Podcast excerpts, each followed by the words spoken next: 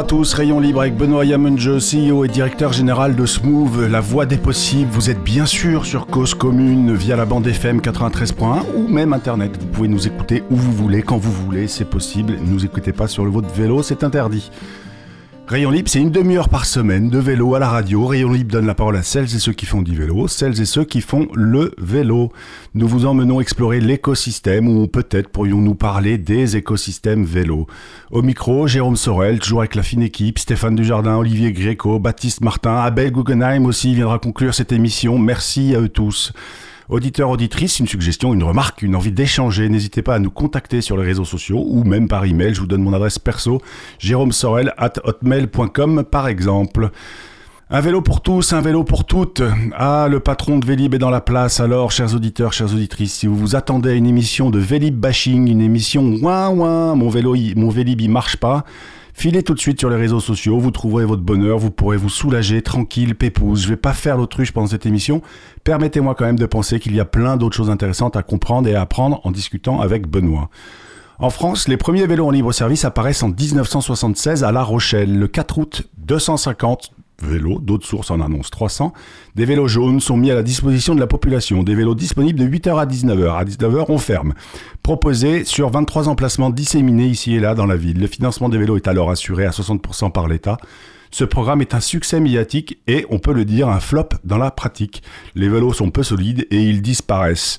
Les Yellow vélos font long feu. 45 ans, 45 ans plus tard, Comment se porte le marché du vélo en libre service Les problèmes sont-ils toujours les mêmes? Problèmes de qualité, problèmes de vélos qui disparaissent. Dans quelle mesure une offre de vélo en libre service est un marqueur symbolique d'une volonté politique d'une municipalité pour plus de vélos dans la ville? Elle est longue cette phrase. Le vélo en libre service crée-t-il de nouveaux cyclistes ou au contraire entretient-il cette idée reçue? Le vélo, c'est super, mais c'est surtout super pour les autres. Voilà ce que nous allons tenter de comprendre aujourd'hui avec Benoît Yamunje, CEO et directeur général de Smooth qui se prête à l'exercice de l'interview au micro de Rayon Libre aujourd'hui. Bonjour Benoît. Bonjour. Merci beaucoup euh, Benoît pour votre présence aujourd'hui. Alors euh, pour les petites histoires, on, il faut, on, réenregistre puisque la première version était pas bonne, n'était pas exploitable. Ça c'est pour les, les coulisses de les coulisses des, pour les auditeurs. Euh, Benoît, selon vous, pour rentrer dans le vif du sujet, en quoi une offre de qualité de vélo en libre service est un chaînon indispensable et incontournable dans une politique cyclable municipale?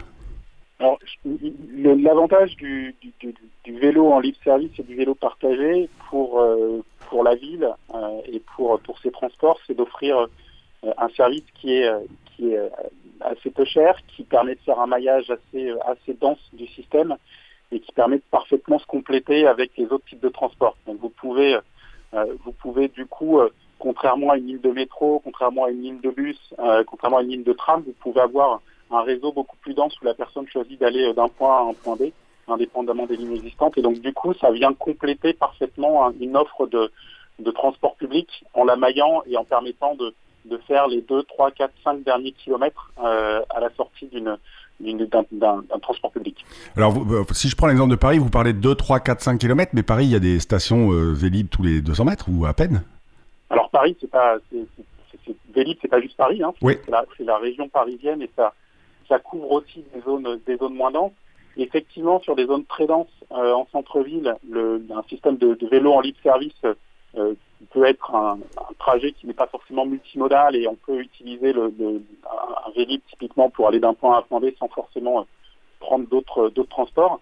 Néanmoins, plus vous vous éloignez du centre-ville, et, et, moins c'est vrai, plus vous vous éloignez du centre-ville, et plus ce trajet va être multimodal, et plus vous allez plutôt utiliser euh, le, le, RER e ou le métro pour faire une longue distance et puis après pour finir sur les derniers kilomètres votre trajet avec euh, avec un vélo partagé. Donc vous êtes du coup c'est vraiment vraiment notre approche d'essayer d'accompagner euh, les villes sur cette cette ce, ce, service un peu plus périurbain euh, qui aujourd'hui est, c'est vrai, est concentré surtout sur les centres-villes, mais, mais qui doit qui est amené à évoluer. Oui, bien sûr.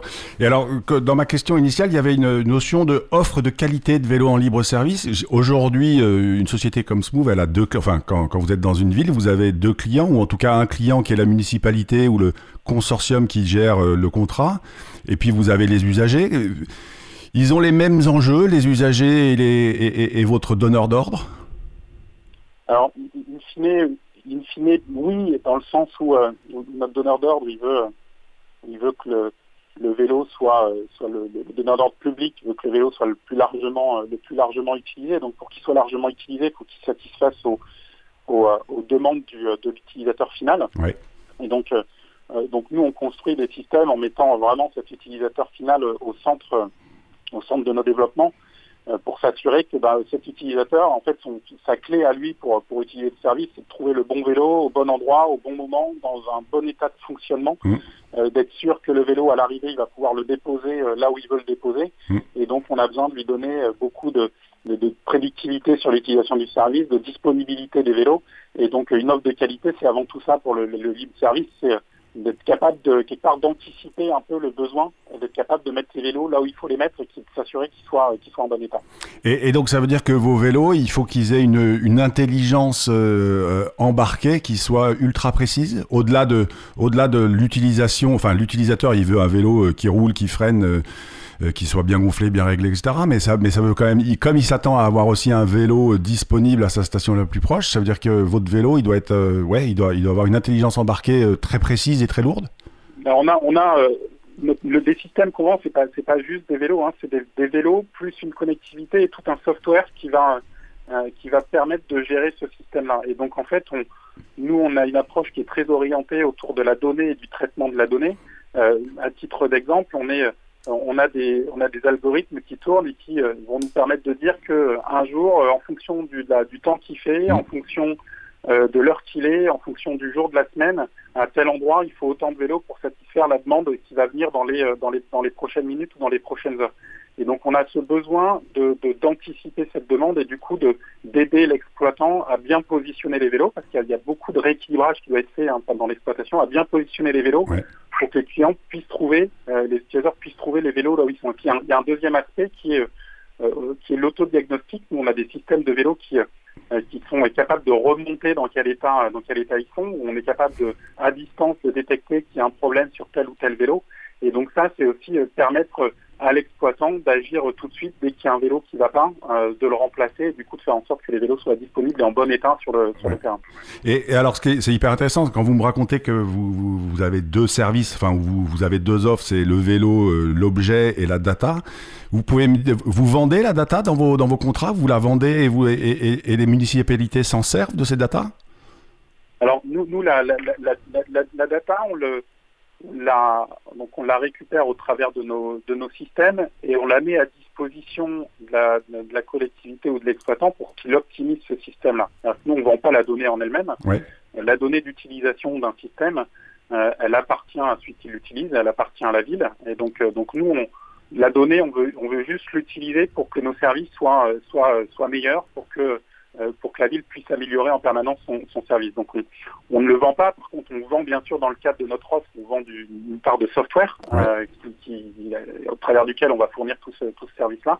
Mais par contre, la donnée en elle-même, non, on ne, la, vend pas, elle est vraiment au service de l'usager, au service de la collectivité. D'accord, d'accord. Et, et l'autre point, là, tout à l'heure, vous me disiez que votre software, ou alors c'est presque de l'intelligence artificielle, en tout cas, elle est capable d'anticiper en fonction de la météo, de, du jour de la semaine, de euh, est-ce que c'est faire, enfin, de plein de paramètres que vous avez rentrés dans la machine.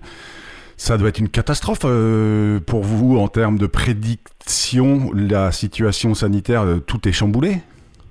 Alors effectivement, on a, euh, on est sur des, des, des, de l'intelligence artificielle, en tout cas du machine learning, et, mm. les algorithmes doivent s'adapter à ces situations qui, qui changent. Euh, on retrouve néanmoins certains euh, patterns, je dirais, qui, qui, qui, existent quel que soit le quel que soit le contexte en fonction de la météo, etc. Mais, mais effectivement, les niveaux d'usage aujourd'hui, elles sont difficiles à prévoir parce qu'on est dans un contexte très changeant avec des choses que euh, qui ne sont pas forcément prévus initialement dans les algorithmes, mais les algorithmes sont là aussi pour apprendre euh, et pour apprendre de ces situations-là et puis euh, pour, pour s'adapter. Donc, donc c'est des choses que c'est des choses qui sont prises en compte et où effectivement c'est plus dur en ce moment de, prédire que, ça ne l'est dans une situation normale. Oui, dans une situation qui roule sans mauvais jeu de mots. vous annoncez sur votre site être l'un des trois champions mondiaux, je crois, on dit comme ça, du service de vélo en libre service. Euh, et pourtant, vous, vous n'exploitez que, entre guillemets, 64 000 vélos dans 24 villes réparties dans 14 pays. C'est un modèle économique difficile à exporter, le vélo en libre service? Alors, c'est n'est pas un modèle euh, économique difficile à exporter, c'est quelque chose qui existe aujourd'hui, euh, qui est assez développé en Europe, euh, en Amérique du Nord, qui est en train de se développer pas mal en Amérique, en Amérique latine. c'est quelque chose qui, alors le modèle économique en lui-même est, est, très différent d'un pays à l'autre en fonction de qu'on s'appuie essentiellement sur la publicité dans certains pays comme comme les pays d'Amérique du Nord pour subventionner le système. Sur des pays européens, on va plus s'appuyer sur de la subvention euh, de, la, subvention publique. Euh, donc les, les, les, systèmes sont différents d'un pays euh, d'un pays à l'autre, mais, mais, néanmoins c'est quelque chose qui est aujourd'hui en train de se développer partout. Nous on le voit notamment sur toutes les villes où on est présent. Vous l'avez effectivement cité, on a 25 villes aujourd'hui dans lesquelles on est on est présent et ces villes continuent en permanence d'accroître la taille de leur flotte. On a des extensions tous les ans, on a des systèmes qui se développent. Donc c'est quelque chose qui aujourd'hui euh, est, en train de se développer assez, euh, assez fortement, à la fois les villes qui sont équipées et qui augmentent leur, flotte, et les villes qui ne sont pas équipées, qui sont en général plutôt des villes moyennes, qui sont aujourd'hui en train de, s'équiper de ces systèmes-là. Donc on est aujourd'hui euh, effectivement dans les, trois premiers fournisseurs mondiaux de, systèmes de vélo en libre service.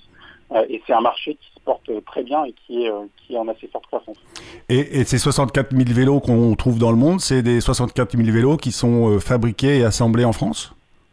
Alors on a plusieurs, on a plusieurs modèles de vélos. le, celui qu'on a en plus grand nombre, qui est le vélo qui est déployé à Paris, est effectivement un vélo qui est assemblé, assemblé en France. Et donc pas mal de pièces sont aussi fabriquées en France. Plus de la moitié de sa valeur est fabriquée en France.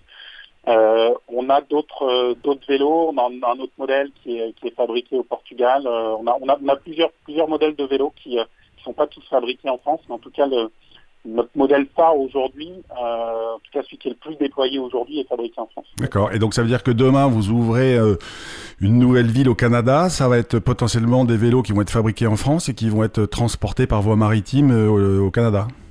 Alors en général, on a, dans un système de vélo en libre service, il y a plusieurs, euh, plusieurs aspects. Effectivement, il y a les vélos. Alors ça, les vélos, oui, on les on les fabrique, euh, on a des partenariats avec des fabricants, euh, des fabricants français, en l'occurrence le, MSC, la manufacture française oui. Donc si, si on vendait ces vélos-là au Canada, ils seraient effectivement fabriqués en France puis envoyés au Canada. Puis après, on a tous des éléments un peu plus lourds, notamment tous les éléments de station. Et ces éléments de station, en général, on trouve des partenaires locaux, des fabricants locaux pour les fabriquer. Et donc, Typiquement, sur un projet au Canada, on chercherait à, trouver une usine au Canada pour fabriquer euh, en local ces, éléments de station. D'accord. Alors, euh, c'est euh, super intéressant. Après la pause musicale, on, parlera notamment du, mariage que vous aviez fait, que vous avez annoncé il n'y a pas longtemps avec Zouv. on va faire une petite pause musicale aussi, on va parler de votre, ambition, celle qui est de bring sustainable mobility to every city, every corner of the world. Mais justement, comme on parle de sustainable song et de sustainable city, on va, je vous propose d'écouter un morceau qui, est, qui date de 1970, qui est interprété par Johnny Mitchell, Big Yellow Taxi. Morceau extrait de l'album Ladies of the Canyon. They paved paradise but put a parking lot. On écoute ça. Paradise, put up parking lot. With a pink hotel, a boutique, and a swinging hot spot. Don't it always seem to go that you don't know what you've got till it's gone? They pay paradise, put up a parking lot.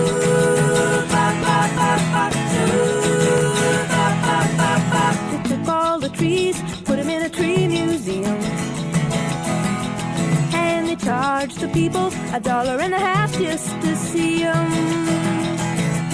Don't it always seem to go that you don't know what you've got till it's gone? They paved paradise, put up a parking lot.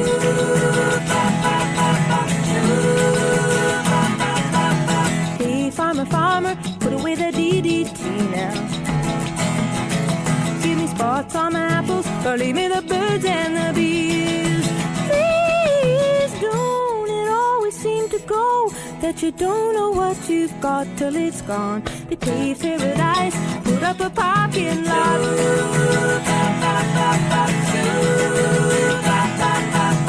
Late last night, I heard the screen door slam. And a big yellow taxi took away my old man.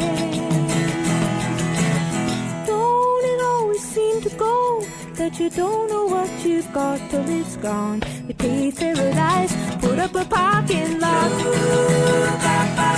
I said, don't it always seem to go that you don't know what you've got till it's gone?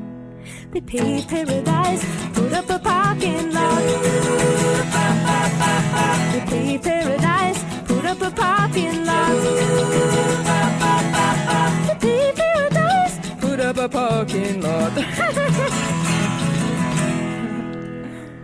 Vous écoutez Rayon Libre, vous êtes bien sur Cause Commune 93.fm. Aujourd'hui, je reçois Benoît Yamedjeu. Il est CEO et le directeur général de Smooth. Smooth est l'un des leaders mondiaux des solutions de vélo en libre service. Il est aussi l'opérateur de Vélib, notamment. Euh, Benoît, juste avant d'écouter ce morceau Big Yellow Taxi, euh, je vous invitais ou je me disais que ce serait bien qu'on parle de votre mariage entre Smooth et Zouv. Euh, vous pouvez nous en dire un peu plus sur Zouv?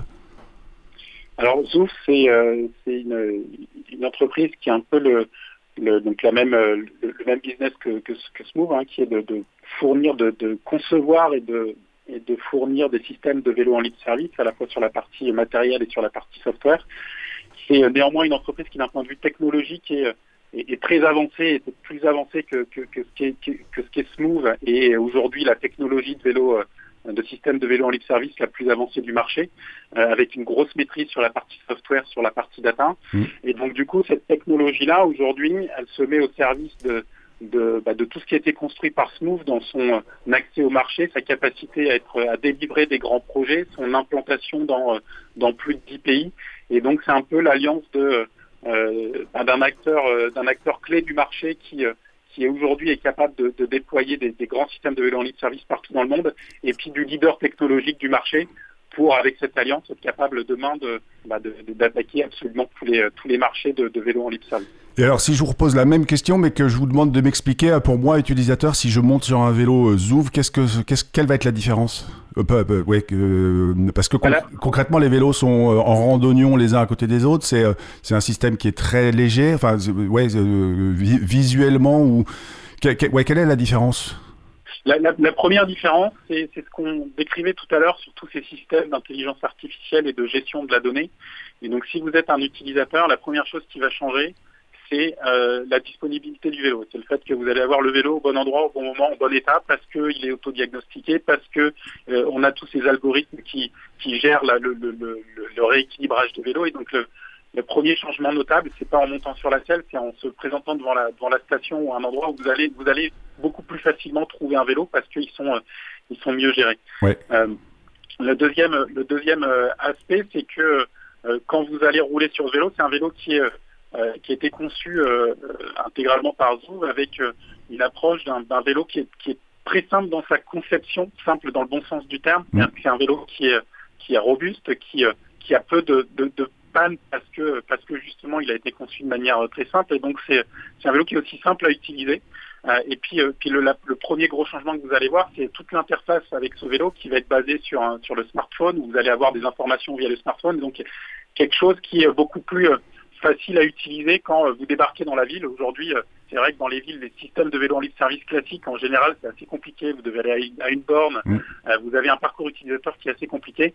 là, vous avez un système qui est hyper facilement accessible. Vous téléchargez une application et, vous, vous, vous, déverrouillez un vélo en, quelques, en quelques clics sur votre téléphone. Et tous ces vélos Zouf sont tous des vélos électriques? Oui. Enfin, des vélos à assistance électrique pour dire le, le, le mot, le mot correct. Euh, et, l'autre point, euh, enfin l'autre point qui, me semble important, c'est notamment pour, à mon avis, pour une société comme euh, Smooth, c'est l'agilité et la, légèreté de la station qui est proposée par Zouv. Exactement. Nous, on a une, approche chez, chez Smooth et Zouv qui est de, vraiment être capable d'apporter ces systèmes de, de, de vélo en libre service, de micromobilité à l'ensemble de la métropole, à l'ensemble des territoires. Aujourd'hui, on a une offre de micromobilité qui est très riche dans les centres-villes. Si vous allez à Paris, vous avez euh, des trottinettes, vous avez des vélos, euh, euh, vous avez des vous avez des vélos, des vélos partagés offerts par d'autres acteurs. Et donc vous avez une offre pléthorique de micromobilité. Puis dès que vous passez le périph', vous en avez beaucoup moins. Puis si vous faites encore 10 km, vous avez, quasiment plus rien. Il vous reste un peu de vélib et plus, plus grand chose d'autre. Et nous, notre vision avec Smooth et c'est de d'être capable d'avoir des systèmes, effectivement, grâce au système de station qui est beaucoup plus léger, qui est beaucoup plus compact, qui est beaucoup moins lourd à installer, beaucoup moins lourd en termes en termes d'investissement, grâce à un système de vélo qui est aussi plus connecté, plus autonome, beaucoup plus agile, on est capable d'apporter ces systèmes-là dans des zones beaucoup moins denses, dans des zones beaucoup plus éloignées des, centres-villes, dans des euh, villes qui sont plus petites, euh, qui sont moins denses, et donc c'est vraiment notre ambition, c'est de se dire, ben, nous, nous cette, on croit vraiment à la micromobilité, on croit vraiment euh, au, vélo, au vélo partagé, et, et, et, on a envie de le déployer dans des zones où aujourd'hui il n'est pas déployé. Et ça, c'est c'est vraiment ce qu'on va être capable de faire avec cette solution Zouf, c'est d'aller euh, vraiment beaucoup plus loin que les centres-villes et d'offrir de, la micromobilité à tout le monde. Donc ça ne soit pas réservé juste aux, habitants de centre-ville. Donc ça veut dire que là, enfin, je sais que vous avez des bureaux à Lyon, ça veut dire qu'aujourd'hui, euh, une société comme Vélib ou Smooth, pour dire, le, s'intéresse surtout aux métropoles et demain, avec l'offre Zouf, vous allez pouvoir installer votre service à, à Sainte-Foy-les-Lyons, par exemple. Alors ouais, c'est effectivement ces deux choses. C'est d'une part le fait de, se dire que nous, on va continuer de s'intéresser aux grandes métropoles, bien sûr, ça reste euh, une grosse part de notre activité, mais dans ces métropoles-là, on, souhaite aller beaucoup plus loin euh, en termes de, de périurbain, être capable de servir des, euh, des, zones qui sont aujourd'hui mal servies, qui, qui sont parfois enclavées, et donc d'être capable d'aller apporter ces systèmes-là beaucoup plus loin, effectivement, à Sainte-Foy-les-Lyons ou ailleurs, mais en tout cas dans des, dans des zones un peu plus reculées, puis aussi d'être capable de servir des villes qui sont plus petites, des villes qui ont 50 euh, 000 habitants, 100 000 habitants, qui aujourd'hui ne s'équipent pas en vélo en libre service parce que l'infrastructure est trop chère, mm. mais qui demain, grâce à nos systèmes, pourront le faire. Donc oui, euh, hier on s'intéressait à Paris et demain on va s'intéresser à Cholet. Exactement. Euh, juste avant, là, je vous disais, enfin, je, vous faisais dire, ou je disais que le, le vélo Zou est un vélo à assistance électrique. Je m'interroge quand même, euh, tout à l'heure on parlait de l'ambition de ce move, c'est de to bring sustainable mobility to every city, every corner of the world. Donc pour nos auditeurs, auditrices qui ne sont pas bilingues, on pourrait traduire par euh, quelque chose comme proposer une solution de mobilité durable dans chaque ville, dans chaque coin du monde. La mobilité durable, est-ce qu'elle doit passer par le vélo électrique? Alors la mobilité durable, à notre, à notre sens, oui, elle doit passer par le vélo électrique. Euh, la, raison pour laquelle elle doit passer par le vélo électrique, c'est que le vélo électrique hein, est, beaucoup plus inclusif que ne peut l'être le vélo, le vélo mécanique. Nous, ce qu'on voit en introduisant un vélo euh, électrique sur un système, c'est pas que les gens vont faire des plus grandes distances, euh, c'est pas pas que les gens vont aller plus vite, c'est pas c'est surtout qu'on va on va réussir à mettre euh, sur ces vélos des gens qui sinon n'auraient pas pris le vélo. Et on se rend compte qu'en introduisant des vélos électriques, on a beaucoup plus de femmes qui utilisent nos vélos, on a beaucoup plus de gens plus jeunes et plus âgés mm. euh, qui, qui utilisent les vélos, euh, et en fait on touche des gens euh, qui, euh, pour qui le vélo mécanique est un peu une, une barrière, une barrière en termes de, d'effort, etc., qu'on ne toucherait pas sinon.